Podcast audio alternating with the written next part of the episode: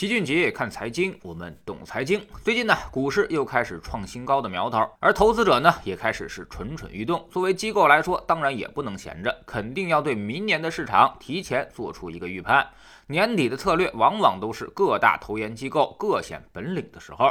今年为止，已经有多家机构给出了明年的看法，比如中信证券，他们也看好周期，而且还看好涨价传导的逻辑，认为 A 股至少能够慢涨到明年一季度。顺周期主线逻辑就是各种工业品涨价，包括有色金属和基础化工，但后面呢，依旧看好家电、汽车、白酒、家居、酒店、景区等可选消费品。在涨价扩散逻辑上，电子、汽车、轻工以及金融地产的估值修复，他们也看好，还建议关注前期已经强势调整的医药、新能源和食品饮料的轮动机会。其实单看中信的策略主逻辑还是十分靠谱的，但是后面就有点不爱了。他们几乎把市场上的行业都写了个遍，觉得哪儿哪儿都有机会，所以这就显得没那么靠谱了。跟他犯一个毛病的还有安信证券，看好的行业也有点多，金融、军工、白酒、汽车、白色家电、化工、有色、机械，他们都看好。但是他也强调了顺周期配置，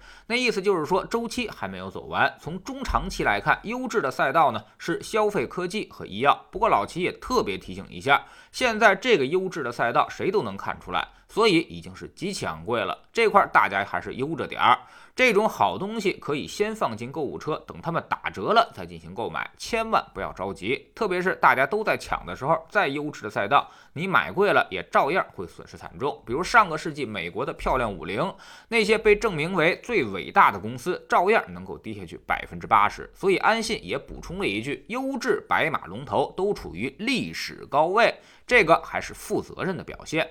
给出点位预测的就是国泰君安，他们认为上证指数在三千一百点到三千五百点震荡，但这个说法吧，大家觉得很不过瘾，因为现在就已经是三四六五点了，这就相当于啥也没说。他们认为明年还有三朵金花需要关注：一是强周期有色、基建、化工；二是从必选消费转移到可选消费上，也就是家电、汽车、酒店、家具这些；第三呢，就是新能源科技产业链。从本质上来说，其实大家看好的都差不太多。方正证券也说了，二零二一年更像是二零一零年和二零一七年的经济结合体，也就是说，经济前高后低，市场由业绩主导，春天可能会有一些躁动。而且老齐也提醒一下大家，二零一零年之后和二零一七年之后，市场的表现都很不好，一个是进入了长达三到四年的熊市，另外一个呢是二零一八年跌去了百分之二十左右。而海通证券更乐观一些，他说本轮牛市涨幅并不太大，历史上沪深三百的最低牛市涨幅都是百分之一百三十七，但这次才涨了百分之七十三，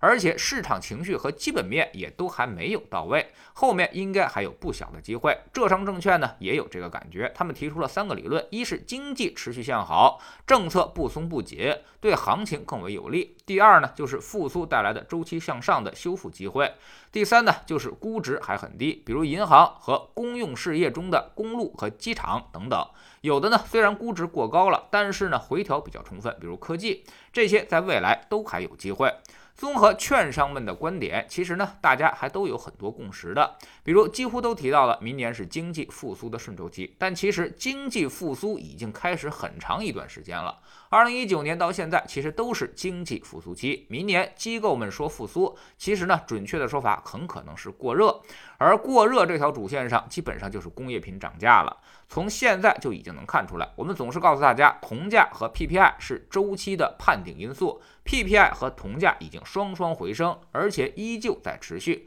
说明周期已经逐渐高涨。周期继续，那么工业企业利润就会全面的提升，业绩导向会成为 A 股下半场的主要动力。在顺周期之下，股市通常都会有先涨后跌的表现。大家一开始是信心满满，但后来觉得业绩持续改善，估值也就不高了。但殊不知，业绩改善主要就是周期推动的，也就是说，等周期达到顶点之前，往往就是市场估值最高、业绩预期最高的时候。所以，通常股市都会先于周期而见顶。然后就是戴维斯双杀，由业绩失望带动的市场估值下降，造成了股价大跌。任何一次熊市几乎都是如此。举个例子，一个公司一块钱的业绩，现在呢预期它增长百分之三十，所以给它三十倍的估值。那么按照第二年的业绩一块三毛钱的三十倍计算，它就是三十九块钱的价格了。但是百分之三十的增长是因为市场过于乐观，到明年年底一看，可能只增长了百分之二十，于是估值就会下降到二十倍，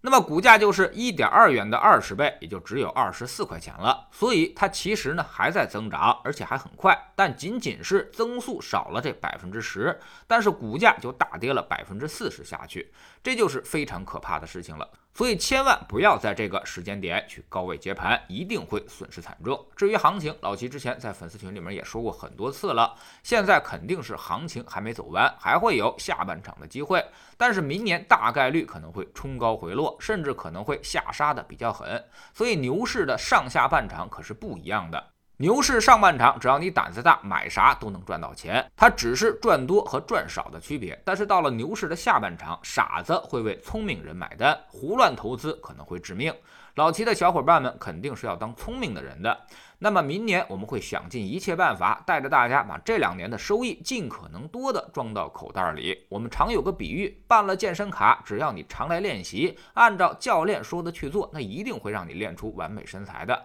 但如果你办了卡一直没来，最后体重没降下来，那你说这个事儿到底赖谁呢？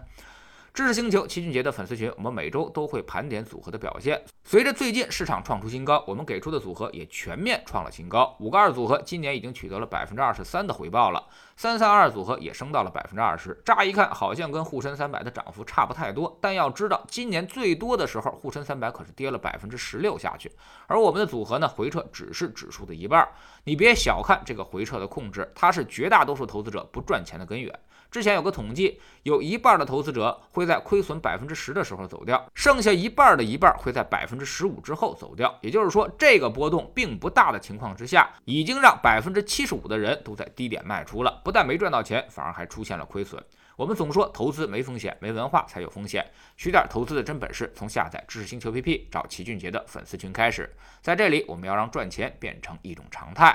在知识星球老齐的读书圈里，我们今天将结束约翰伯格的这本书《坚守》，明天将为您带来一本传世已久的书，叫做《洛克菲勒留给儿子的三十八封信》。这是每一位想成功的人都应该好好学习的一本书，它里面满满都是富人思维。如果你格局不够高的话，很容易理解成为心灵鸡汤，但其实还是有很多方法论可学的，值得我们去实践。这里面藏着洛克菲勒家族三代巨富的秘密。知识星球找老齐的读书圈，每天十分钟语音，一年为您带来五十本财经类书籍的精读和精讲。现在加入之前讲过的一百八十多本书，您全都可以收听收看。算下来，每本语音书呢才不到一块五毛钱。读书圈学习读万卷书，粉丝群实践行万里路，各自独立运营也单独付费，千万不要走错了。苹果用户请到老齐的读书圈同名公众号里面扫描二维码加入，三天之内不满意全额退款，可以过来体验一下。